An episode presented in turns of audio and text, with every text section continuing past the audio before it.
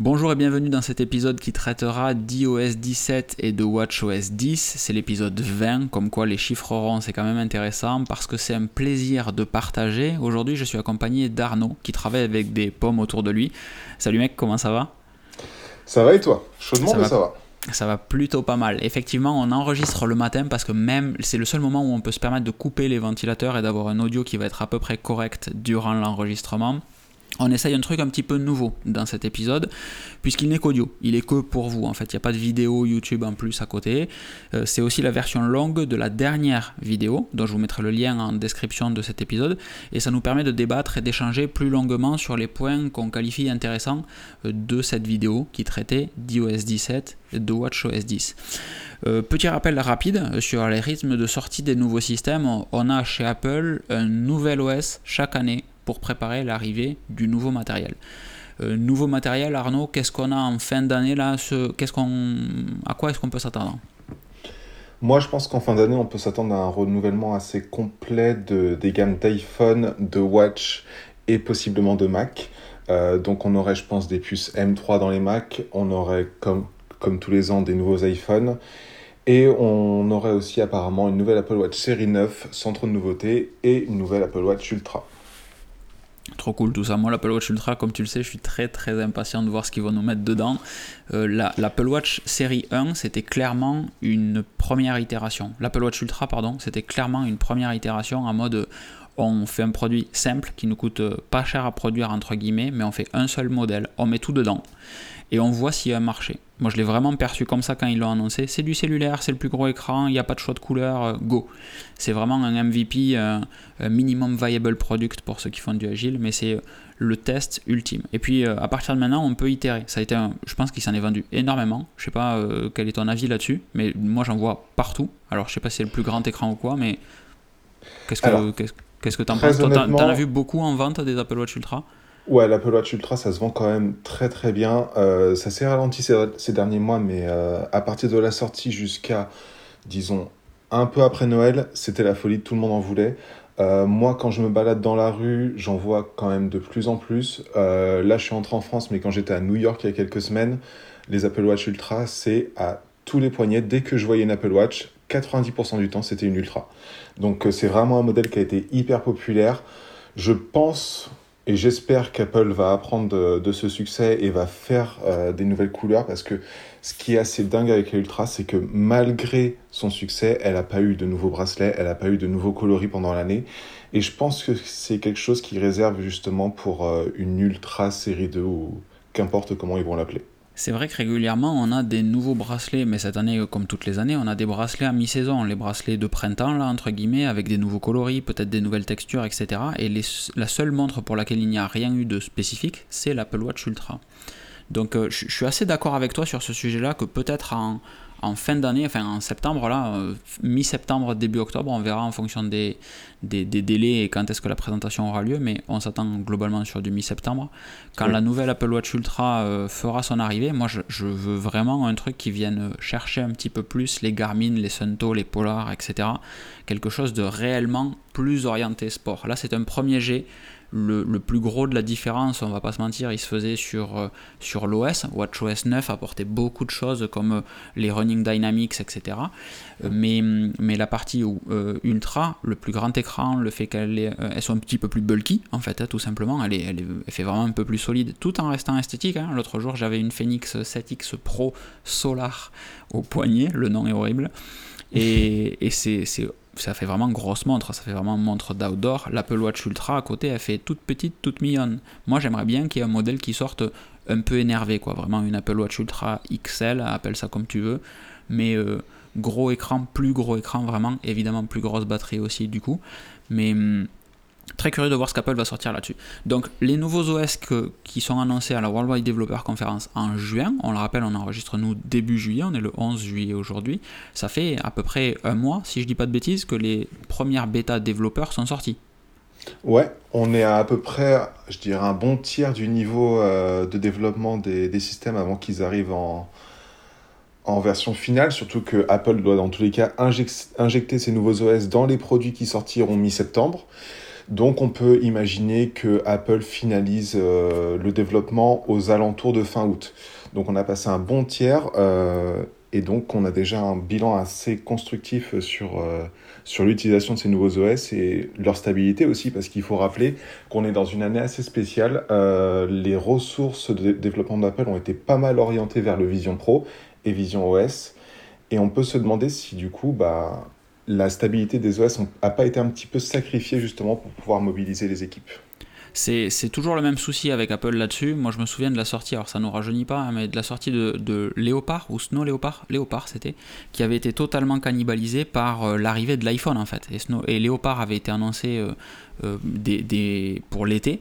Et comme il fallait sortir euh, un iPhone, et eh bien en fait, euh, Léopard est sorti le début d'année suivant, 6 à 8 mois plus tard. je veux pas dire de bêtises, mais il me semble que c'était Léopard, il me semble que c'était l'été. Je suis absolument pas sûr de ça. Je sais juste qu'il y avait eu énormément de retard.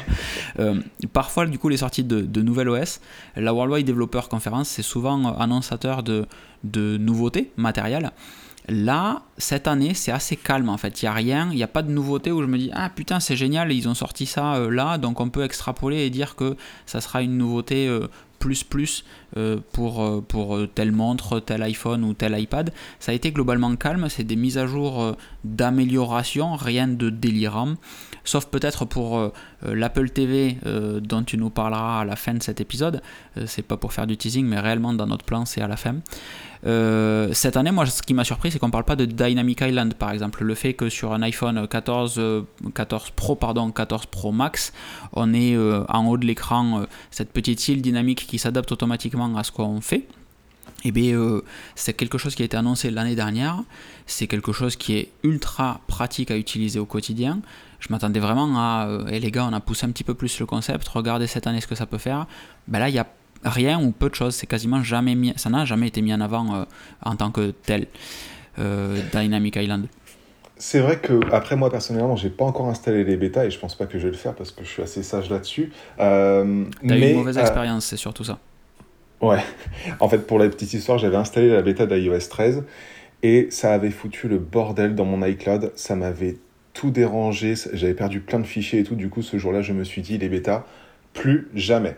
Euh, mais ouais, concernant la Dynamic Island, moi ce que je pense, c'est qu'il y a des nouveautés, euh, mais qu'on est surtout dans une histoire de marketing. Euh, sans vouloir spoiler quiconque, on sait que l'iPhone 15 classique aura la Dynamic Island cette année, et je pense qu'Apple veut se réserver des nouveautés à présenter au moment où ils présenteront ce, ce nouvel iPhone justement. Très bon, très très bon. Effectivement, ça serait totalement cohérent pour pas gâcher la fête et faire en, mode waouh, il y en a encore plus qu'avant. Et en plus, maintenant, c'est sur les téléphones normaux, c'est génial. Voilà. Euh, WatchOS 10 sur cette présentation, moi je trouve que c'est un OS assez léger pour un OS anniversaire. On va, le, détailler un petit peu plus tard, pas forcément passer trop de temps dessus dès maintenant, mais effectivement, euh, dixième anniversaire de WatchOS. Euh, on rejoint sûrement ce que tu disais à l'instant, c'est-à-dire que des nouvelles montres vont arriver en septembre. Pour l'instant, les, OS, en fait, gardons à l'esprit qu'en juin, euh, durant l'été, c'est des versions développeurs bêta. L'idée, c'est que quand le système final sorte, les développeurs aient pu utiliser les fonctionnalités qui pour eux sont importantes. Donc la nouvelle gestion des fenêtres, la nouvelle gestion de la luminosité, des nouveaux modes, des nouvelles fonctions. Mais tout ce qui est géré par le système, Apple peut très bien se dire, eh on l'injectera la dernière mise à jour et ça sera la grosse surprise pour tout le monde. Donc ils peuvent se permettre d'attendre les nouveaux matériels pour rajouter des trucs un peu énervés. Donc moi je me, je me rassure entre guillemets sur ça en me disant bon, WatchOS 10 on nous a présenté des trucs qui semblent sympathiques, par exemple le capteur de puissance pour le vélo, mais le simple fait que l'écran n'apparaisse pas pour la course à pied, je le vois pas et je me dis que peut-être avec l'Apple Watch Ultra de deuxième génération, on aura un peu plus de, de fonctionnalités fitness et que ça arrivera à ce moment-là. Je me rassure comme ça, on dira. Ouais, c'est ce que je me dis aussi. Pour revenir sur euh, iOS 17, du coup, euh, et, passer rapidement. Alors encore une fois, ce podcast est basé sur une vidéo qui est sortie euh, hier. actuellement, elle est sortie hier, mais en fonction de quand vous écoutez, le temps peut varier. la plus grosse nouveauté pour moi de iOS 17 et ce qui m'a motivé presque à installer la bêta développeur d'iOS 17. On n'a pas dit un truc, c'est que les bêtas, les les des systèmes existent en bêta développeur, donc profondément instables et je vous déconseille fortement de les installer. Et les bêtas publiques qui par définition sont accessibles à tout le monde, euh, qui vous donnent un certain jeu de nouveautés, etc. Avec, mais avec un délai d'une semaine. Par exemple, quand une bêta développeur euh, sort, la bêta développeur euh, de la quatrième version devrait sortir cette semaine, semaine prochaine. Et la, coïncidera avec la première bêta publique, je pense. Donc il y a toujours un, un, décalage entre la bêta développeur qui sort et la bêta publique qui sort. L'idée, c'est d'avoir un système qui est presque assez stable pour être public et déployé, mais de l'avoir sur une quantité de matériel supérieure au seul développeur pour remonter des bugs, en fait, très simplement. Donc, cette mise à jour euh, développeur euh, bêta, euh, a un clavier plus intelligent. Et moi, c'est ce qui m'a motivé à, installer, à l'installer. Au quotidien, on utilise ce qu'on appelle un, modèle de langage, le modèle transformer qui est euh, ce qui se fait de mieux en fait. En, machine learning, dans, dans, les modèles de langage, ça va apprendre réellement de comment est-ce que vous écrivez, de ce que vous écrivez, euh, vous avez peut-être remarqué que si vous dites des grosses conneries à votre clavier, si vous écrivez euh, euh, des gros mots ou des insultes ou, ou que vous parlez de sexe, tout simplement, Apple n'aime pas ça et va bloquer, enfin, le correcteur ne s'enclenche pas. Si vous faites une faute sur un mot, le correcteur ne s'enclenche pas dans ce genre de situation. Et là, en fait, ce modèle transformer est basé sur énormément de machine learning, ce qui veut dire que, comme son nom l'indique, l'iPhone va apprendre de ce que vous faites au quotidien, de ce que vous tapez sur votre clavier. Et ça, ça va permettre d'avoir un iPhone qui qui corrigerait un correcteur orthographique qui marche merveilleusement bien. Euh, je suis bluffé, moi, avant, quand j'écrivais au clavier sur l'iPhone ou, l'iPad, hein, maintenant j'ai que l'iPhone, euh, il y avait des fautes à tous les mots. Et puis il fallait revenir dessus, etc. C'était compliqué. Maintenant, c'est absolument plus le cas. Euh, ça marche tout le temps, trop bien. Je crois que depuis que je l'ai installé, ça fait quelques jours, je me souviens plus, j'allais dire une semaine, mais c'est un peu gros, une semaine. j'ai dû corriger deux mots, trois mots, pourtant j'écris pas moins qu'avant, hein, mais euh, c'est juste, ça, fonctionne. C'est juste incroyable. Ah je sais, pas si sais pas si tu as un truc à ajouter là-dessus. Ça, c'est vachement intéressant ce que tu nous dis parce que quand j'ai vu la présentation, quand j'ai vu euh, les communiqués de presse, etc., je me suis dit que ça allait être une amélioration, mais je m'attendais pas à quelque chose de réellement transformatif, tu vois. Euh, c'est vrai que ce clavier, jusqu'à iOS 16 en tout cas, il était vraiment pénible. Euh, il y a des corrections qui se font quand on tape des phrases qui sont totalement insensées. Moi, par exemple, un truc qui m'arrive souvent parce qu'on est français et qu'on aime bien râler, je mets c'est chiant dans la phrase. Et le c'est chiant, il me le met toujours avec un C majuscule en plein milieu de la phrase. Euh, comme je t'ai dit un petit peu avant le podcast, euh, en ce moment, son délire, c'est de me corriger naze par nazi. Donc ça peut avoir des, des incidences un petit peu compliquées sur les conversations si on fait pas attention. Michel est vraiment naze. ah bon? Que penses-tu de Michel? Ça, oui, effectivement. Les, les, corrections sont quand même. J'ai créé un malaise, un blanc radio, on appelle ça. Mais c'est effectivement très très complexe quand tu as des fautes comme ça. Et puis moi, ça me rend juste fou en fait. Tu es en train d'écrire. Écrire sur l'iPhone, ça me fait chier en parlant polymement. Euh, j'ai besoin d'un clavier en face, ça va tellement plus vite. Mais euh, si en plus il y a des fautes à corriger à tous les deux mots, c'est horrible en fait. Et le clavier sur iOS, ça fait des années qu'il est en retard sur le clavier sur Android. Après, la différence, c'est que tout ce que tu tapes n'est pas envoyé à Apple versus euh, nos copains de chez Android. mais hum, mais ce modèle transformer, ouais, c'est vraiment, ça fait vraiment, vraiment du bien. Alors, je, fais une petite parenthèse. Mon son a dû varier sur la dernière phrase parce que j'ai un petit chaton à la maison qui, en plus de faire des conneries au moment où j'appuie sur le bouton record, essaye désespérément de monter sur la table où est mon micro parce que c'est vachement drôle de jouer avec les micros. Et, donc, du coup, moi, je dois euh, jongler droite, gauche, avant, arrière pour euh, essayer d'attraper euh, la petite bestiole. Donc, c'est pour ça que le son a peut-être varié un petit peu. si vous entendez des bruits chelous durant ce podcast, je suis désolé, normalement ça, devrait euh, passer avec le temps. Euh, on a les, fonctions de rappel avec section. Alors les sections dans les rappels plutôt. Euh, j'ai passé pas mal de temps à utiliser l'application Things pour gérer mes rappels, gérer mes tâches en réalité plus que mes rappels. Et l'application Reminders, l'application Rappel, fonctionne très bien. Alors on en parlait il y a deux secondes sur l'application Note. Ce podcast, on le génère avec euh, l'application Note. On a tout le plan euh, devant les yeux de ce qu'on doit dire, etc. Les captures d'écran. Et cette note, euh, boum, je fais un clic droit dessus, je la partage avec toi, c'est réglé. Tu vois mes modifications en temps réel, je vois les tiennes. Ça marche juste admirablement bien en fait. Et c'est natif au système. Peu importe ce que tu as en face. Moi je suis sur un Mac, toi là c'est sur un iPhone. Juste, ça marche. Et rappel euh, est un petit peu dans ce truc-là. Il manque des fonctionnalités. Clairement, c'est pas l'application la plus jolie du monde. Euh, moi, je la trouve pas belle du tout, surtout comparé à Things. Mais tu veux partager des notes avec quelqu'un, tu veux partager une liste de courses si tu n'utilises pas une application comme Brings. Euh, tu veux partager une liste de tâches, tout simplement, les actions à faire à la maison, des planifications de voyage, etc. Mais juste ça marche. Tu fais un clic droit dessus, partage avec, femme. Et dans rappel, maintenant, on va avoir la fonction de section. Donc, euh, ça va vous permettre de regrouper des rappels par thématique, plus ou moins. Par exemple, sur un voyage, on peut avoir les, euh, la section réservation avec les billets d'avion, les billets d'hôtel, etc. La fonction euh, restaurant, la section pardon restaurant, la section euh, activité musée, etc. Et on va pouvoir regrouper les trucs comme ça assez facilement. On peut ensuite avoir une vue en colonne. Pour ceux qui font de l'agile et du Kanban, ben, ça sera une vue Kanban tout simplement, où vous pourrez faire glisser des rappels de colonne en colonne. Et je trouve ça juste dingue. Ce, ce truc-là, je trouve ça vraiment incroyable. Euh, et c'est vraiment un des trucs pour lesquels il me tarde que la version Mac sorte, parce que sur iPhone, c'est bien, mais c'est un petit peu limité par la taille de l'écran. Sur Mac, par contre, ça sera ouf, je pense. Et ça sera une, des raisons pour lesquelles euh, l'application Rappel sera en grand écran ou presque tout le temps, en fait. Ouais, c'est vrai que c'est vachement intéressant ce que tu dis parce que moi, je t'avoue que je suis pas un ultra grand utilisateur de l'application Rappel. Euh, je l'utilise pour noter des trucs au quotidien, mais j'ai pas vraiment d'organisation qui est centrée autour de celle-ci. Euh, mais ce qui est intéressant, c'est justement ce que tu disais autour de l'interface, parce que quand tu parlais de colonnes, euh, etc., je me suis dit, sur une interface d'iPhone, ça doit être compliqué.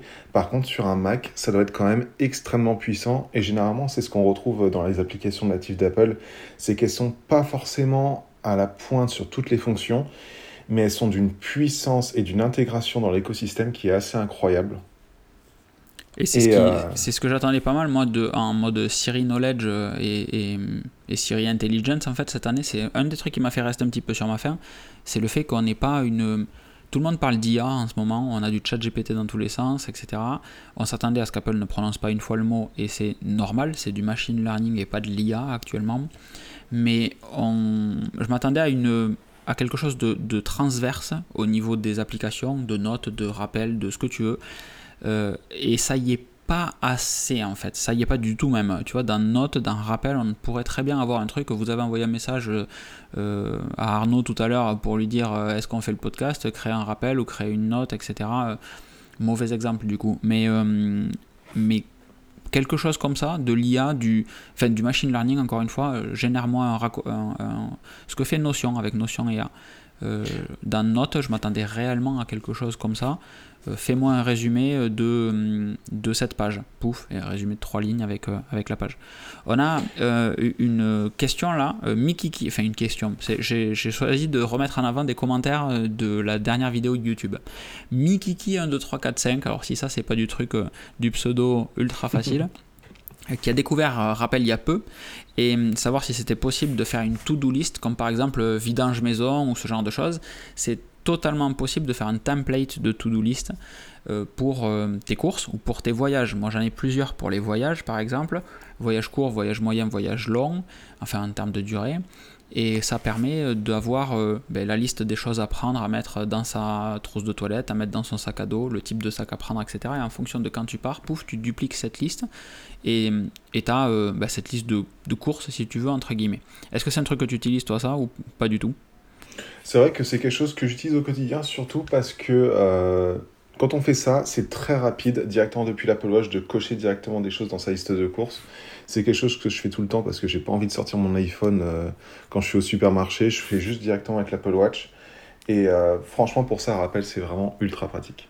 Alors, tu es dans la team liste de courses avec rappel? Ouais. Aïe, aïe, aïe. Pourquoi tu n'utilises pas Brings? Vraie question. Parce, que ça n'a pas envie d'installer une application en plus. Voilà, parce que je suis un malade des applications natives. Dès qu'il y, a une application native, je vais essayer de l'utiliser le plus possible jusqu'à que vraiment il y, a des, il y a des fonctions dont je puisse pas me passer et qui soient sur une application tierce. Ok, très très cool. Euh, je propose qu'on speed up un petit peu sur, euh, sur les, les, fonctionnalités qu'on a déjà évoquées dans la vidéo. On a par exemple la photo, les, les, détections des animaux dans les photos, très cool. Donc on va avoir le, L'album qu'on avait, euh, People and Places, jusqu'à maintenant, c'est People and Pets. Donc on va avoir, moi par exemple, j'avais deux chats, on va avoir les, les chats regroupés euh, par, euh, avec leur petite tête, etc. Ça marche très très bien, ça, je suis assez bluffé. Je pensais vraiment pas que, que ça fonctionnerait aussi bien. On a la santé mentale qui est prise en charge dans l'application santé avec des petits prompts qui vont arriver euh, sur ta montre. Euh, alors un peu trop vénère les prompts, genre dès que je me lève le matin, je prends un prompt en me disant Hey, dès que je désactive le mode dodo, je prends un message, une notification sur la montre Hey, est-ce que tu veux réfléchir à ta journée? Calme-toi, calme-toi, je me réveille, là c'est vraiment pas le moment. Ouais, c'est peut-être un petit peu agressif, ça fait peut-être un petit peu... Euh, alors, comment ça va? Ouais, c'est exactement ça. Coucou, t'es debout Et t'es debout Et, et, et t'es debout Et comment ça va? Donc euh, non, ça c'est un, petit peu relou. On a les moyennes de saison dans l'application météo native, dans Weather. Alors on, utilise les, les noms anglais majoritairement dans ce podcast parce que bah, ça évite de se mélanger. C'est les noms des fonctionnalités en fait, juste les bons noms. L'application météo, moi je l'utilise que pour la qualité de l'air qui remonte admirablement bien sur l'Apple Watch. Hein, le, visuel utilisé est simple. Euh, et j'utilise une application qui s'appelle Carrot Weather pour la météo tout le temps en fait, avec comme source de météo. L'avantage c'est qu'on peut changer les sources. Euh, un service qui s'appelle Foreca. Alors je dis Foreca, mais en vrai c'est Forecast euh, sans le ST à la fin. Et ça marche très très bien par rapport à l'application météo qui tombe très souvent à côté de, genre de beaucoup. Pour autant, les moyennes de saison dans l'application météo, je trouve ça une, que je trouve que c'est une trop bonne idée en fait. C'est juste rajouter une petite tuile pour Apple, mais ça va permettre de d'éveiller de, les consciences d'une manière tellement efficace avec juste ça. Ah, on est 8 degrés supérieur au normal de saison. Ah, c'est dingue. bah, excuse-moi. Euh, ça tombe pile au bon moment parce que là, euh, on est clairement dans une période où il fait beaucoup trop chaud pendant beaucoup trop longtemps. Et on entend toujours quelqu'un qui dit mais c'est normal qu'il fasse chaud en juillet. Et là, on pourra finalement lui montrer que bah non, on est 8 degrés au-dessus des normales de saison et que c'est pas normal qu'il fasse 37 degrés pendant 3 jours euh, en plein mois de juillet à Paris. C'est assez impressionnant. surtout, ça ne, pour, pour parler un petit peu euh, météo, du coup, c'est vraiment le, le, sujet nul, entre guillemets. C'est le fait que la nuit, ça ne descend pas en fait. Moi, cette nuit, il faisait 24. Donc, toi, tu es à Paris, moi, je suis à Toulouse. Moi, cette nuit, la journée, il fait 30, euh, 35 par là. Et, mais la nuit, ça ne descend pas en dessous de 24. Donc les murs ne refroidissent pas, l'intérieur de ta maison encore moins. C'est, c'est vraiment euh, euh, compliqué en fait. Euh, bah. On a Jonathan Sotiropoulos 3242 qui demande si du coup si j'utilisais l'application météo d'Apple et si suite à la refonte l'interface a évolué certes mais est-ce qu'il y a une amélioration des infos météo? Euh, comme je viens de le dire, euh, non, en fait, moi j'ai même l'impression que ça foire un petit peu plus. Par contre, euh, Apple a racheté Dark Sky il y a 3 ans maintenant, un truc comme ça, 2-3 ans. Et ah, Dark Sky qui est spécialisé dans le, microclimat, en fait, les précipitations à très court terme. Et depuis qu'ils ont racheté ça, ils commencent à ouvrir un petit peu plus le service. Par exemple, c'est arrivé en Australie, je crois, la semaine dernière ou la semaine d'avant. Yes. Dans le service d'Apple Weather. Euh, ils ouvrent un petit peu plus. À la base, c'est un service anglais qui faisait UK, euh, euh, États-Unis et un petit bout du Canada, je crois. Mais la zone de radar UK, elle touche, elle est, très large évidemment pour avoir des précipitations, des prévisions fiables. Et elle vient toucher le haut de la Bretagne et vers l'île Belgique, etc. Donc quand tu es à Lille, tu peux avoir des précipitations à la minute près, des prévisions de précipitations à la minute près uniquement parce que tu es dans les radars euh, de Dark Sky. Et hum, début d'année, je crois, ou fin d'année dernière, ça, le radar a été augmenté en termes de taille et je crois que ça chope euh, pas Paris mais pas loin, ou peut-être même que ça chope Paris. Ça dit quoi Ça m'est arrivé d'avoir des notifications, mais ça m'est peut-être arrivé deux trois fois. Hein. C'est clairement pas à chaque fois qu'il pleut. Donc on, est, euh, on, a quand même une zone qui s'étend petit à petit. Ça c'est très très cool. Il me tarde vraiment que quand je vois le budget qu'ils ont déployé sur la partie euh, euh, appel par satellite, appel SOS pour les iPhones, etc., euh, juste de la météo, c'est vraiment le truc. Enfin, c'est le truc trop important en fait, que tout le monde regarde quotidiennement et qui est un gage de qualité pour l'immense majorité des gens. Est-ce que ma météo est fiable? Oui, non. C'est potentiel de c'est un, irritant trop rapide en fait. Et à l'inverse, tu peux facilement perdre des points, mais tu peux aussi en gagner très très vite si tu as une bonne météo. Et je trouve un peu dommage, entre guillemets, qu'Apple n'ait pas déployé davantage de ressources euh, là-dessus pour s'approprier les technos de Dark Sky. Le constat euh, ces derniers temps, moi, c'est que Apple met quand même vachement de temps à intégrer euh, des nouvelles technologies, ou quelles qu'elles soient, ou des nouvelles sociétés dans leur, dans leur business. Hein. tu vois, Dark Sky, par exemple. Bah, je dirais que le problème avec Apple, c'est que ils sont très américano-centrés, on va dire. Euh, tu as énormément de fonctions qui sont présentées pendant les keynotes et qui ne sortent jamais ou très très longtemps après des États-Unis. Euh, DarkSide, c'en est une. Apple News, ça fait 8 ans qu'on l'attend en France. L'Apple Card, je pense qu'on la verra jamais. Euh, quoique, ils ont parlé d'un potentiel reprise de l'activité par American Express, donc ça pourrait être intéressant. Ah, euh, ça, je suis très très chaud. Après la particularité, pardon, je te coupe, mais après la particularité de l'Apple Card, c'est le fait que euh, ils aient des systèmes de lignes de crédit qui n'existent que chez eux en réalité. Donc s'ils ont développé tout un système basé sur ça et la force de leur système c'est justement que ça te permet d'économiser sur les remboursements que tu vas devoir fournir à ta banque, bon c'est peut-être un peu moins intéressant, euh, intéressant d'ouvrir. Mais, euh, je l'attendrai carrément. Une carte en titane blanche comme ça avec toute la gestion derrière, pour le feu. Voilà, dites-moi juste, vous pouvez commander une carte Apple en titane, moi c'est bon, j'y vais. Hein. Et je pense qu'on est beaucoup. Totalement. Mais ouais, pour revenir euh, sur l'application météo, euh, moi je pense qu'Apple ils perdent quand même vachement de points au quotidien parce que je sais, toi je sais que tu utilises plutôt Carotte, mais moi quand j'utilise l'application météo, c'est juste parce qu'il y a des orages et qu'il y a des jolies animations. Le reste du temps, euh, ça me donne des données qui sont complètement à côté de la plaque et je préfère utiliser des applications tierces pour ça, clairement. Ouais, je, suis totalement d'accord. Alors qu'encore une fois, tu, peux gagner des points facilement avec ce genre de truc. Et c'est la météo, c'est tu vois, c'est ce qu'on a fait tout à l'heure. C'est le sujet dont tout le monde parle pour. C'est un icebreaker incroyable en fait. Voilà. Donc si tu as juste des bonnes données, ah putain, mais c'est le feu. Euh, je continue sur les nouveautés d'iOS. On a la fonctionnalité de personnaliser les appels, alors plutôt le poster, la, la, tranche qui s'affiche quand tu euh, appelles quelqu'un. Euh, j'ai fait le test en, en, me mettant à jour donc sur iOS 17. Euh, deux proches sont également sur iOS 17. Et, et en fait, tu as le poster qui est forcé quand, tu appelles la personne, mais tu as aussi l'avatar qui est forcé. Par exemple, là tout à l'heure, juste avant qu'on enregistre, je reçois un message en me disant Hey, euh, ton avatar, donc euh, j'ai un avatar, euh, la photo, j'ai une photo, la personne a mis une photo de moi, et moi j'ai un avatar qui est l'avatar que vous voyez sur tous mes réseaux là, orange avec, avec ma veste, ma veste à ma, membrane. Et hum, cet avatar a été poussé sans que la personne en face puisse choisir quoi que ce soit. Donc si c'est une photo jusqu'à maintenant, tu pouvais mettre un avatar à une personne et, supprimer la photo, tu t'en fiches l'avatar, la, photo fait partie de la fiche contact, elle est sauvegardée dans la fiche contact. Là, avec ce genre de conneries, entre guillemets, mais c'est juste une bêta, donc gardons-le à l'esprit, euh, et tu peux perdre des photos que tu n'as plus, en fait. C'est le seul endroit où tu as encore la photo de la personne, c'est la fiche contact. Boum, c'est écrasé, perdu, dommage. J'espère que ça, ça sera corrigé, que ce n'est qu'un bug. J'espère que ce n'est qu'un bug, mais pas une feature. On a ensuite les fonctionnalités de, check-in. Ça, c'est pas mal non plus. Le fait que quand on part de chez quelqu'un, on puisse envoyer un message avec une application check-in. La, la, fonctionnalité pardon, est intégrée dans l'application message.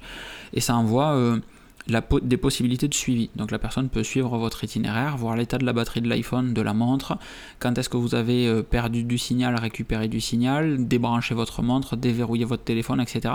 Pour un retour à la maison, ah, c'est plus en mode piéton dans les zones où ça craint un petit peu, hein. euh, mais pour un retour à la maison euh, rassurant, on va dire ça comme ça.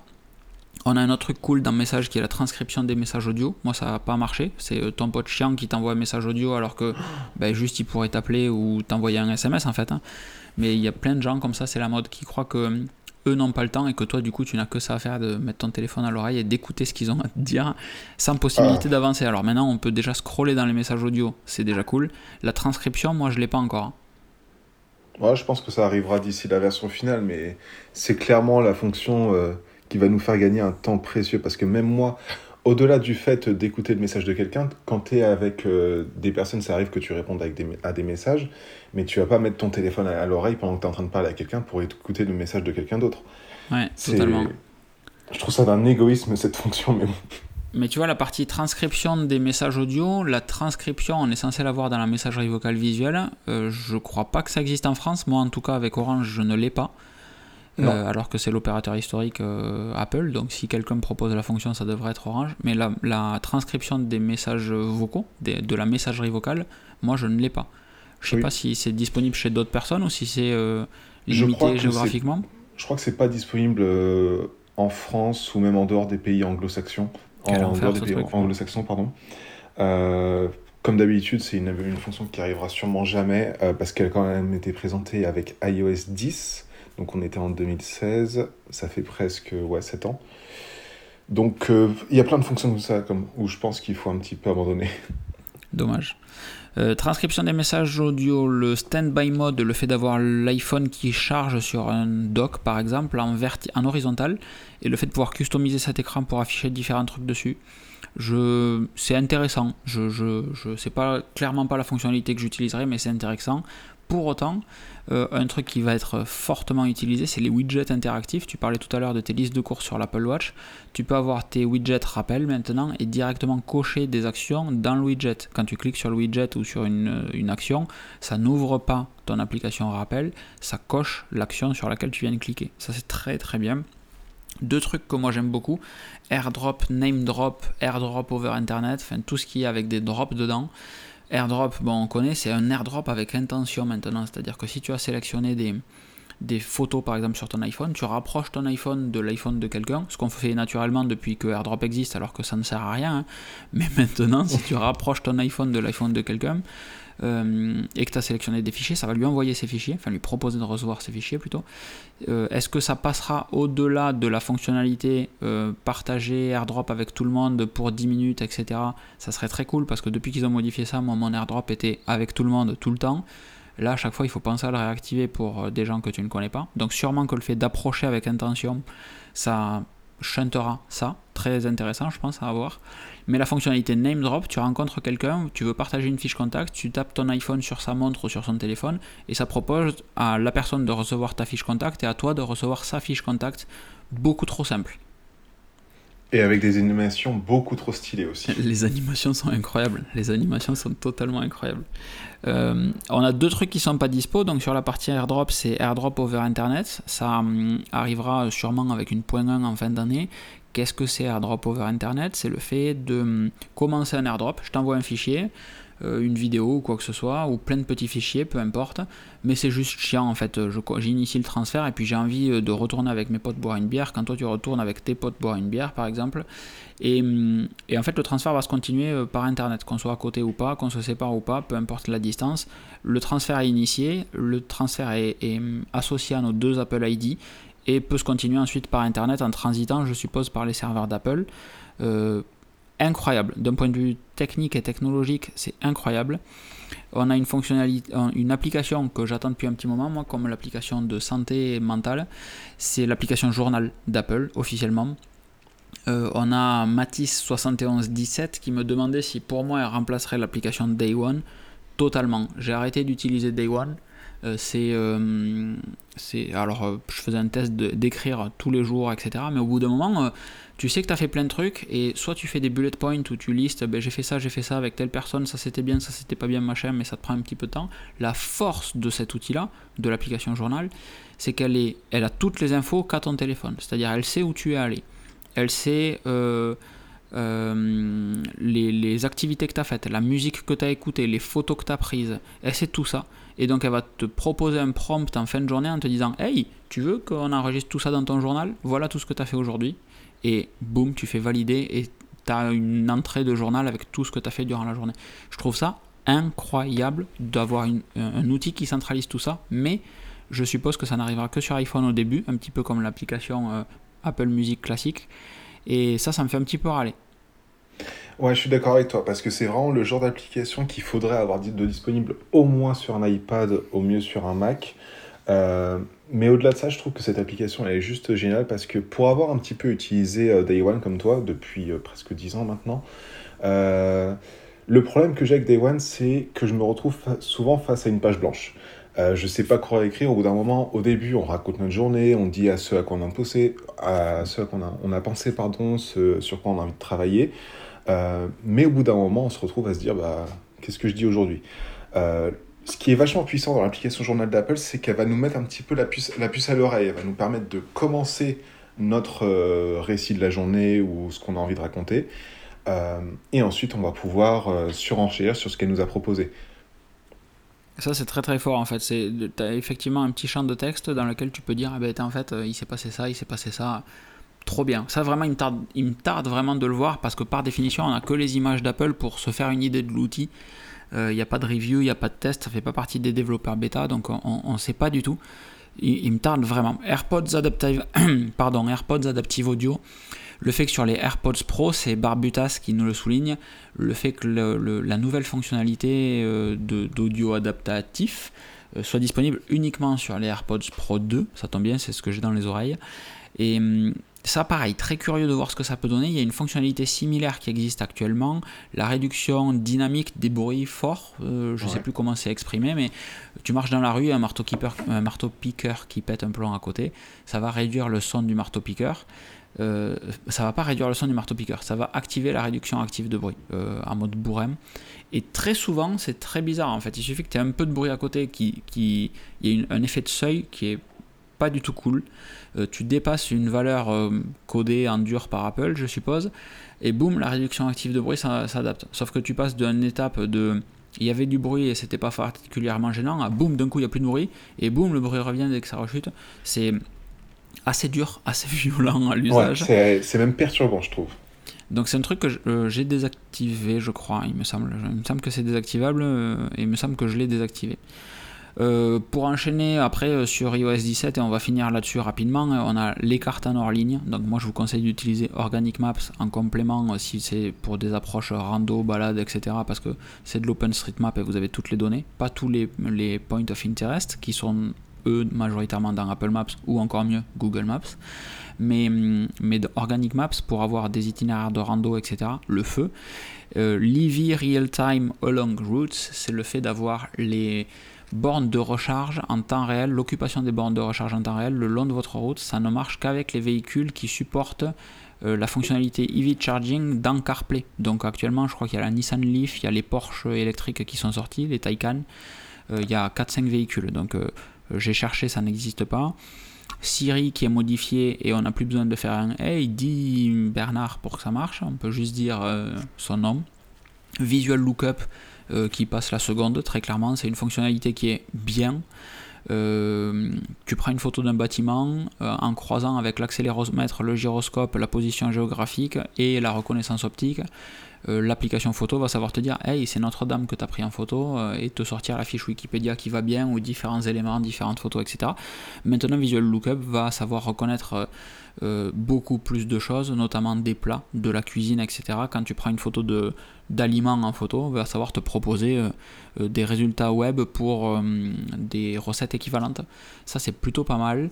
La fonctionnalité de Fitness Custom Plans dans Apple Fitness Plus, le fait de pouvoir lui dire ah ben, je veux un plan d'entraînement sur mesure, je veux m'entraîner X fois par semaine, je veux un plan qui dure tant de semaines et je veux des entraînements qui à chaque fois durent tant de temps donc 3 fois par semaine, 30 minutes pendant 4 semaines.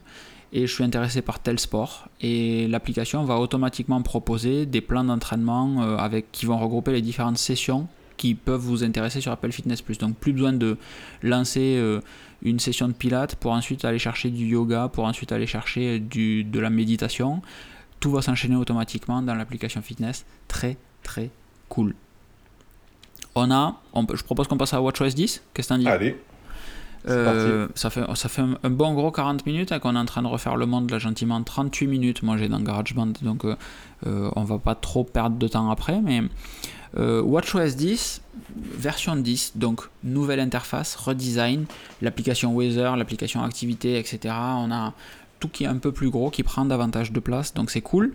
Mais qui dit davantage de place dit perte de place aussi. Apple est trop spécialiste de ça, moi vraiment ça a tendance à m'hérisser.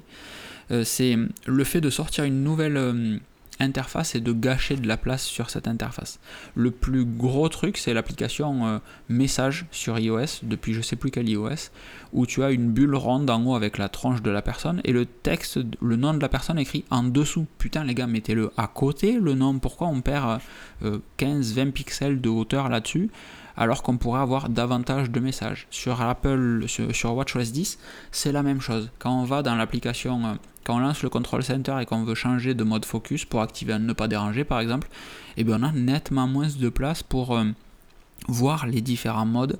La raison en est très simple, c'est que Apple a eu la bonne idée de mettre une croix en haut, donc euh, en mode je ferme la fenêtre. En haut à gauche, il y a une croix, mais qui prend énormément de place, sans parler des boutons qui eux sont plus gros aussi. Donc quand on clique sur le mode focus pour changer de mode focus, on a deux modes focus affichés à l'écran, alors qu'avant on en avait trois voire quatre sur une Apple Watch Ultra. Ça, c'est. Je sais pas ce que tu en penses toi de ça. Sur les, iPhones, ça a été catastrophique là, et sur plusieurs itérations, plusieurs versions d'iOS, à chaque fois on perdait de la place quoi.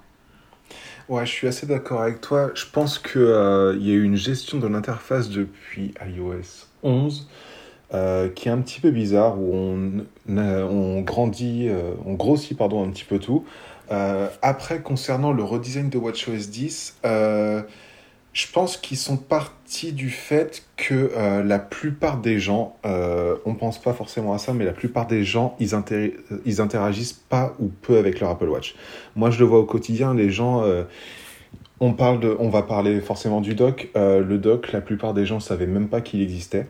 Euh, donc je pense qu'ils ont voulu concevoir une interface qui invite les gens à interagir avec leur montre euh, et qui leur donnerait aussi envie de revenir. et c'est pour ça aussi ensuite qu'ils ont mis des, des, widgets, on en parlera après pour avoir des informations encore plus rapidement. Mais c'est vrai que d'un point de vue optimisation de l'interface, on n'est clairement pas là. Moi, j'ai pas encore pu jouer avec WatchOS 10, mais je pense qu'il y a un gros travail là-dessus. Mais la partie dock, la partie euh, Smart Stack par exemple, donc le dock pour rappel, sur une Apple Watch standard, vous avez deux boutons, la, couronne digitale, donc le machin qui tourne en haut là, euh, qui peut s'appuyer et qui tourne, et un bouton en dessous de cette couronne en bas à droite de votre Apple Watch. Ce bouton là, quand vous appuyez deux fois, il appelle Apple Pay. Quand vous appuyez une seule fois, il appelle un dock. Alors ce dock, il a deux manières d'être peuplé. Soit c'était WatchOS qui déterminait intelligemment quelles applications il mettait dedans, en fonction de votre usage, etc. Soit vous disiez, ben, moi je veux telle, telle et telle application dans mon dock tout le temps. L'avantage incroyable de ce dock, c'est que peu importe sur quel watch face vous êtes, peu importe ce que vous êtes en train de faire, vous appuyez une fois dessus, c'est toujours les mêmes applications qui reviennent, comme le dock de votre iPhone, comme le dock de votre Mac.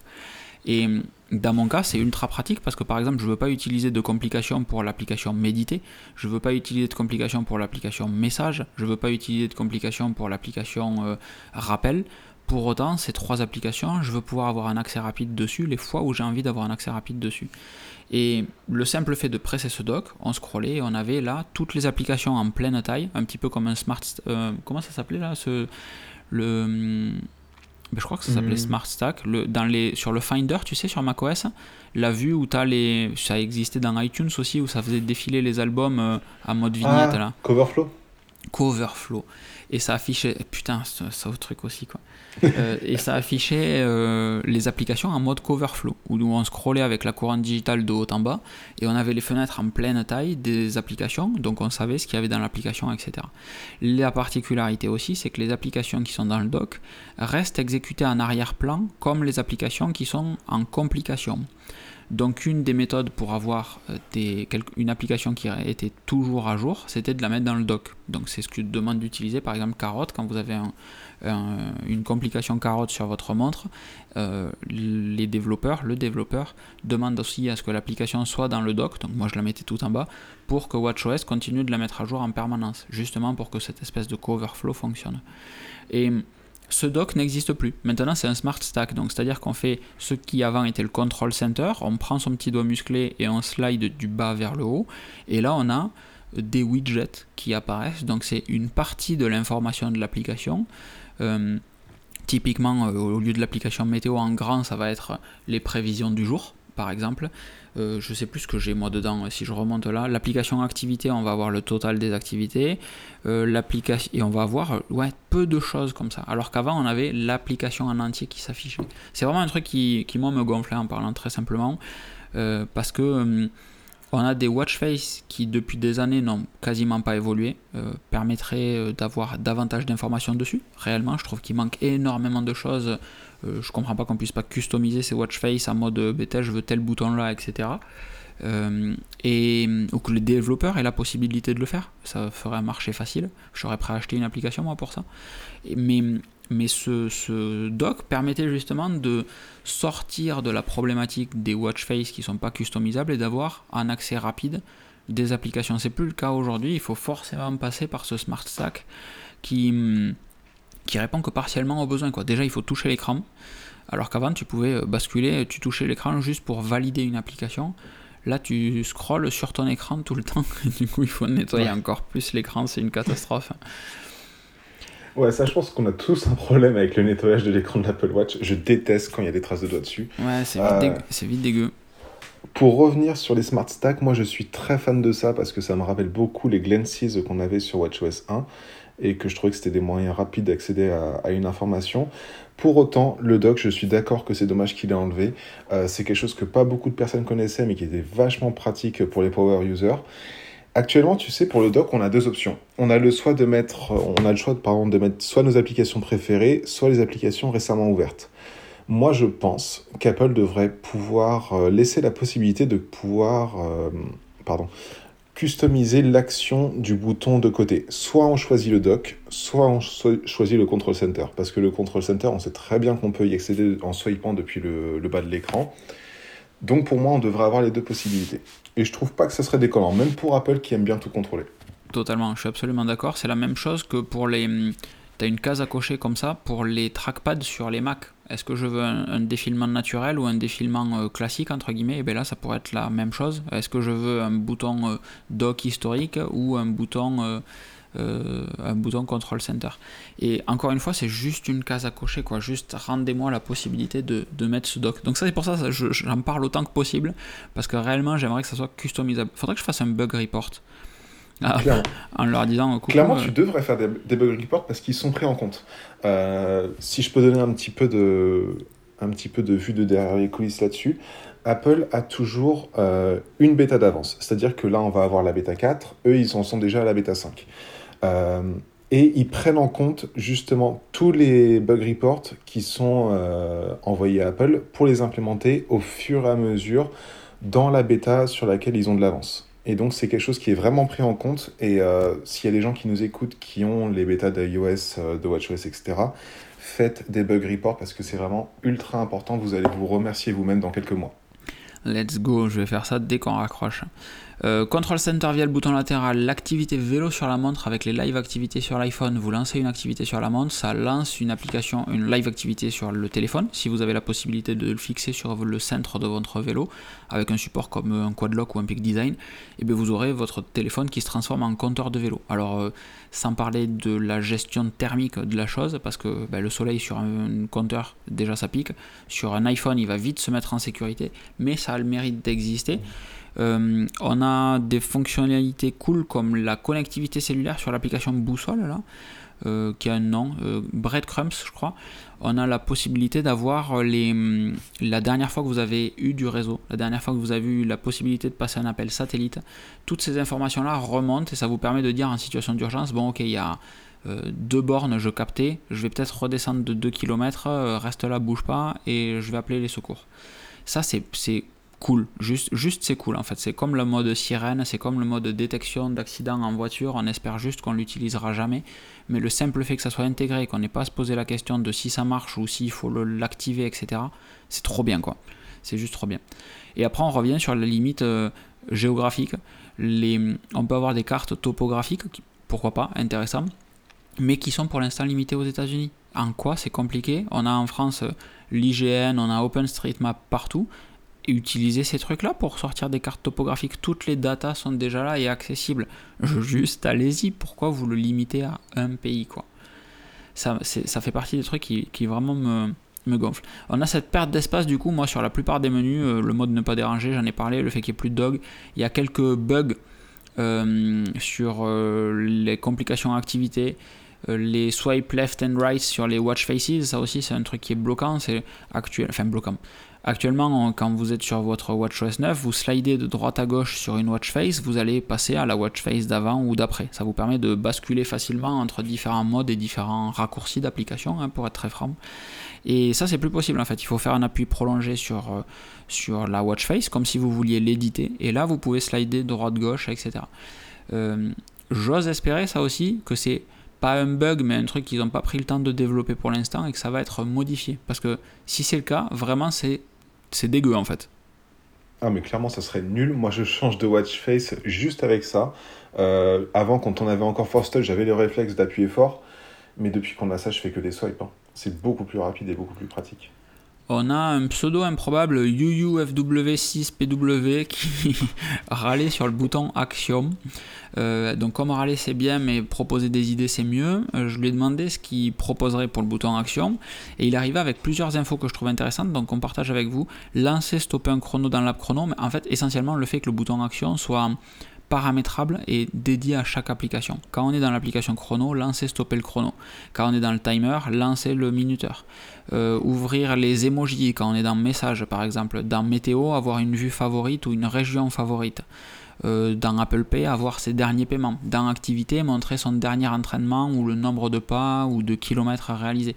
Dans l'application activité, euh, les widgets à l'écran de activer leur widget à l'écran de watch face, lancer l'app de son choix, autoriser un double voire un triple clic, etc.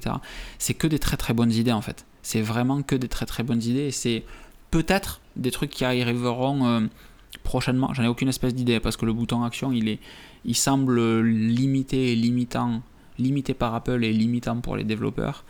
Euh, je pense pas qu'il y aurait trop de modifications, mais c'est que des très bonnes idées qu'il nous a là, il ou elle d'ailleurs.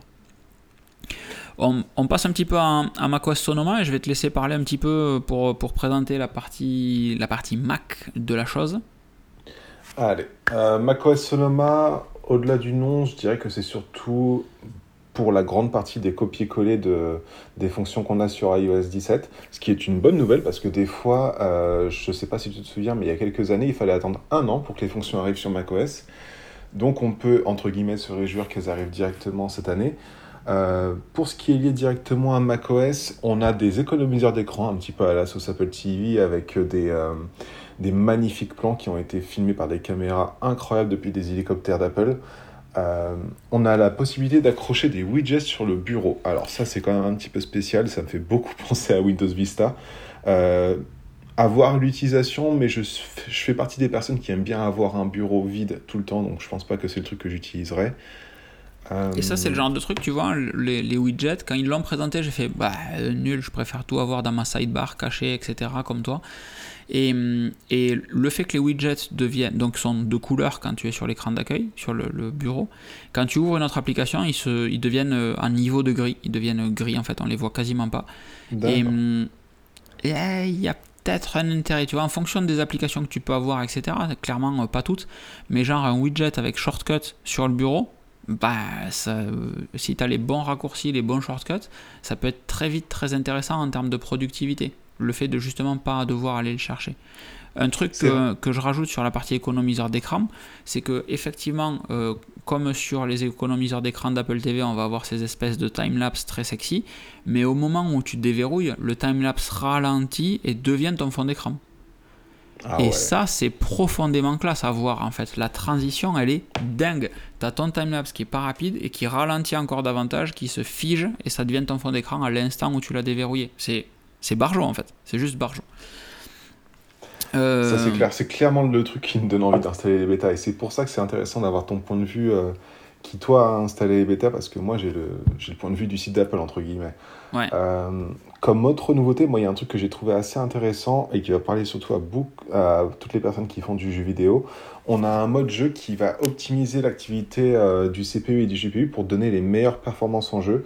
Euh, et on a aussi, alors ça je ne saurais pas très bien te le décrire, je ne me suis pas trop renseigné dessus, mais on a un nouveau système qui permettra de faciliter le portage des jeux sur Mac.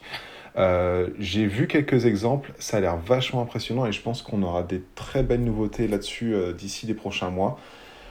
Et parce qu'il y a énormément de puissance avec les puces euh, Apple M. Donc Apple essaye vraiment de dire bon les gars, jusqu'à maintenant on était sur du Intel, mais je sais pas si vous avez vu là, on a quand même une chier de patates. Ça serait bien qu'il y ait des jeux qui arrivent et que les gens achètent des Mac, qu'on sorte du carcan où les gens croient qu'on peut pas jouer sur Mac quoi. Donc effectivement là ils, ils, appuient un petit peu plus. Il y avait déjà Metal 1, 2, 3 qui permet d'avancer sur certains trucs. Mais là, effectivement, euh, sur cette conf, j'ai vraiment senti qu'ils appuyaient un petit peu sur la partie gaming sur Mac et la fonctionnalité de partage en mode euh, Rosetta euh, pour des instructions particulières. appuie bien dans ce sens-là, ouais. Euh, sur les widgets, tu as oublié un truc, c'est le fait que les widgets peuvent euh, venir de l'iPhone quand il est à proximité. C'est-à-dire que les widgets ne sont pas limités à des widgets Mac. Tu peux très bien avoir, d'ailleurs moi ça m'a fait marrer, euh, durant la conférence, ils ont affiché un widget lucide, mais typiquement tu pourrais très bien avoir un widget Tesla. Lucide, c'est ceux qui font la R, du coup c'est une voiture électrique très haut de gamme. Et hum, tu peux très bien avoir des widgets qui n'existent que sur iPhone et ce widget sera installable sur ton Mac. Ça, c'est profondément, profondément incroyable. Parce que même s'il n'a pas d'application sur Mac, tu vois, le widget euh, Tesla, ben, je peux lancer, je suis sur mon ordinateur, je dois partir, j'ai pas à sortir mon téléphone. C'est con, il est toujours sur le bureau, mais le simple fait de devoir prendre le téléphone, déverrouiller, aller dans l'application, activer un truc, là, tu as le widget sur le bureau, j'active la clim je, avant de fermer mon ordinateur et de partir. Et, et ça, ça va changer pas mal de trucs, tu vois, sur, euh, sur l'utilisation qu'on peut se faire des widgets. Ouais, c'est clair que ça va pas mal faciliter les trucs, surtout que, bah, je sais pas toi, mais perso, quand je suis sur mon Mac, mon iPhone, j'y touche plus. Euh, et donc, ça permettrait clairement d'avoir des, des informations qui. Où avant, on était obligé d'aller prendre son iPhone, le déverrouiller, aller dans les widgets. Là, clairement, on a juste un coup d'œil à regarder sur le bureau et ça va faire gagner pas mal de temps. Euh, on a aussi la création de profils sur Safari qui seront associés au mode de, au mode de concentration. Ça permettra par exemple d'avoir une, euh, une série d'onglets pour le travail, une série d'onglets pour le perso. C'est des petites mises à jour euh, assez sympas, mais c'est pas quelque chose qui va être, à mon avis, euh, ultra révolutionnaire. Mais c'est totalement isolé en fait. Et il y a de plus en plus de Mac en entreprise, donc c'est parfaitement légitime qu'ils appuient là-dessus parce qu'il y a des flottes de Mac, il y a des flottes d'iPhone et le fait d'avoir des, fenêtres, des groupes d'anglais qui sont totalement isolés, c'est-à-dire que, euh, je prends un exemple, tu peux être connecté sur Facebook, euh, exemple horrible, hein, me jetez pas la pierre, j'ai même pas de compte Facebook euh, justement parce que j'ai vraiment du mal avec Meta, mais hum, tu peux très bien être connecté sur Facebook pour ton travail de community manager sur le groupe d'anglais travail. Et dès que tu switches sur ton groupe d'anglais perso, tu vas être connecté en tant que Locan et avoir ta page perso Locan, etc. Et, et, le fait que les deux soient totalement isolés, c'est réellement deux profils différents. C'est pas juste un terme générique pour dire groupe profil, c'est réellement des profils d'utilisateurs différents. Ça, c'est très très puissant. Parce que tu peux avoir, encore une fois, que ce soit même du pro ou du perso, tu vois, on peut très bien imaginer euh, euh, un développeur qui va avoir un environnement de dev, un environnement de prod. Et en fonction de ce qu'il fait, boum, boum, il bascule de l'un à l'autre. T'as pas à te déconnecter, reconnecter tout le temps. Quoi. Les cas concrets, les cas d'usage, ils sont, ils sont pertinent. Le seul problème, c'est que c'est limité à Safari, évidemment. Et ça le restera sûrement. Je pense pas qu'on voit ça arriver sur Firefox avant quelques années. Évidemment. J'ai retesté, Safari, euh, J'ai retesté Safari il y a pas longtemps, ouais, pardon. Et, hum, et ben, je suis revenu sur Firefox quand même. Mais, mais on n'est pas passé loin de la migration euh, pleine et entière quand même. Euh, mais je perdais trop de temps sur certains trucs. Les mots-clés de recherche, par exemple, c'est un vrai game changer. La partie custo de Firefox, elle est vraiment, vraiment forte. Euh, nouveauté tvOS, HomePodOS, euh, pas de. Moi je suis un peu triste encore une fois qu'il n'y ait pas de gestion de 4 HomePod pour du home cinéma, alors que de notre côté c'est un truc qu'on évoque depuis 3 ans.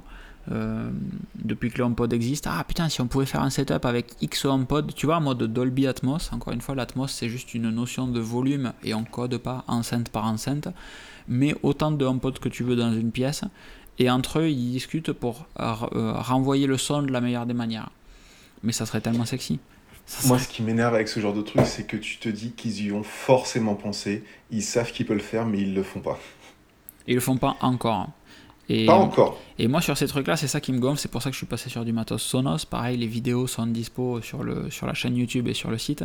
Mais j'ai vendu mes HomePod du coup et j'ai acheté du Sonos parce que comme toi j'adorerais avoir que du Apple. Et hum, donc j'avais mes deux HomePod Gen 2, trop bien, trop génial. Je teste du Sonos et je fais putain merde, le son il est quand même vachement mieux.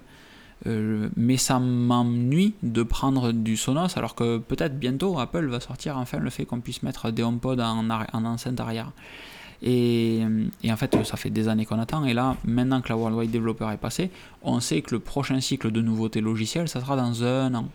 Donc peut-être que dans un an ils sortiront, mais dans le meilleur des cas, c'est dans un an. Alors, et peut-être qu'ils ne le sortiront pas du tout dans un an, ni dans deux ans, ni dans trois ans. Donc bon, tant pis, au bout d'un moment, je suis repassé sur du Sonos et ça se passe. Enfin, je suis repassé, je suis passé sur du Sonos et je regrette absolument pas, c'est très très bon. quelques petits points sur TVOS, parce que ça commence à être un podcast un petit peu long, mon grand. Ouais, on va essayer de faire ça assez rapide. Moi, je dirais que TVOS, de manière générale, c'est pour préparer l'avenir au produit qui fera hybride Apple TV, HomePod et potentiellement iPad. Quand on voit le FaceTime qui est disponible sur, sur l'Apple TV grâce à la continuité de la caméra, euh, ou les nouveaux réglages, par exemple, pour les nouvelles normes de Dolby Atmos 8.1. Pour moi, c'est clairement une mise à jour qui va préparer l'arrivée de ce produit. Il y a des rumeurs qui disent qu'il pourra arriver l'année prochaine. Euh, à part ça, on a quand même quelques nouveautés d'interface. On a le centre de contrôle qui fonctionne par, les, par des, un système d'onglets. On en a un pour euh, l'application maison, on en a un pour les AirPods, pour la lecture en cours. Ça va peut-être simplifier un petit peu les choses parce qu'actuellement le centre de contrôle il est quand même assez brouillon. Euh, on a la possibilité de localiser la Siri Remote avec le Bluetooth parce qu'il n'y a pas de puce U1 dedans. Ça, c'est un truc que je trouve incompréhensible aussi. Vu que ça passe par le Bluetooth, je me demande euh, à quel point ça va fonctionner. Je pense pas que ça suffise à la retrouver dans le canapé, on verra bien. Non, clairement pas. Tu auras une précision de, de 1, 2, 3 mètres, quelque chose comme ça, quoi, maximum. Ouais, ça te dira juste la zone où chercher, quoi. Elle est dans la pièce, bravo. Et le bruit euh, bizarre bah, que vous venez d'entendre, merci beaucoup d'avoir meublé. C'était un livreur, évidemment. Vous avez tous entendu une sonnette, pas de piège. Euh, merci d'avoir pris le temps pour l'instant-là. Je pense pas que je pourrais le couper au, montage, ça risque d'être drôle. D'autres trucs à, aborder sur TVOS Je te laisse continuer, hein, tu étais dans, un, dans une bien partie. Alors, pour le coup, j'arrive un petit peu à la fin. Moi, le seul truc que j'ai noté en plus, c'était un nouveau réglage qui se repose aussi sur le machine learning, qui devrait permettre d'améliorer les dialogues d'un contenu en les séparant du bruit de fond. Euh, à voir ce que ça peut donner. C'est vrai qu'il y a des films où c'est un petit peu mal mixé à ce niveau-là. Ça va peut-être améliorer ça. Mais c'est un petit peu tout pour TVOS. Hein. C'est une année assez. Euh, c'est globalement bah. calme TVOS en fait à chaque fois. TVOS, HomePodOS, on n'a pas des. Il n'y a rien d'extraordinaire quoi. Il n'y a rien de on sent que ça fait partie de l'écosystème, donc il faut que ça évolue au rythme de l'écosystème, mais c'est vraiment euh, la base en fait. Et donc euh, y a, on, maintient, on maintient les trucs à jour. Voilà. Il y a bah. des nouvelles fonctionnalités sur iOS, il faut qu'elles soient supportées par les HomePod. Bon, on va faire une mise à jour sur les HomePod alors. C'est ça un petit peu. Moi je dirais que tvOS s'est jamais vraiment sorti du niveau de, euh, de hobby chez Apple. C'est-à-dire qu'ils aiment bien l'avoir, ils maintiennent le truc à jour mais ils vont pas plus loin que ce qu'ils doivent faire. C'est exactement ça, c'est vraiment du, le, strict minimum. TVOS, HomePod, ouais, un petit peu, de, un petit peu dommage. On arrive, euh, on arrive à la fin de ce podcast, mec. C'était vraiment, vraiment cool. On a à peu près fait le tour. On a, ouais, on a à peu près fait le tour de. On a carrément fait le tour de tout ce qu'on voulait. L'idée, c'était d'apporter des cas d'usage. Je pense qu'on l'a fait, le contrat est rempli. Euh, c'est un podcast que audio, donc maintenant reste à voir ce que ça va donner. J'espère que notre bricolage, euh, tu m'appelles et t'enregistres de ton côté, moi je t'appelle et j'enregistre de mon côté, a bien marché. Euh, là, hum, oh, il va falloir passer à la phase montage et de votre côté, maintenant vous, c'est vous qui avez du travail en fait. Hein. de votre côté, c'est super important pour nous de savoir si ce type de format vous plaît. Donc, vous pouvez soit, pour les plus confiants d'entre vous, envoyer un mail en passant par locan.jp slash contact où vous pouvez, le meilleur des moyens, en vrai, le truc le plus cool si vous avez kiffé, aller euh, dans l'App Store, dans euh, l'application podcast, dans Spotify, dans peu importe où vous écoutez votre podcast, mettez 5 étoiles, mettez un petit commentaire euh, sympa. Et pour nous, ça fait vraiment la différence. C'est ce qui permet réellement, je, déteste dire ça, hein, mais c'est le seul truc qui fait la différence, c'est l'engagement et le fait que vous disiez que ça soit cool. Si vous dites que c'est cool, ben, c'est recommandé et on n'a juste pas l'impression de travailler pour rien. Et ça, c'est très très cool en fait. Je, je vous cache pas que c'est assez intéressant. Euh, donc, je compte sur vous vraiment pour aller mettre un petit 5 étoiles dans l'application podcast ou Spotify. Merci beaucoup Arnaud euh, pour le temps passé sur ce podcast et la préparation de celui-ci. C'était très très intéressant euh, d'échanger avec toi. J'espère que pour toi c'était cool aussi. C'était génial. Merci beaucoup de m'avoir invité. Et puis, si jamais tu as envie que je repasse une tête, n'hésite pas. Avec grand plaisir. Des grosses bises. Excellente fin de journée à tout le monde. À la prochaine. Ciao, ciao. Ciao, ciao.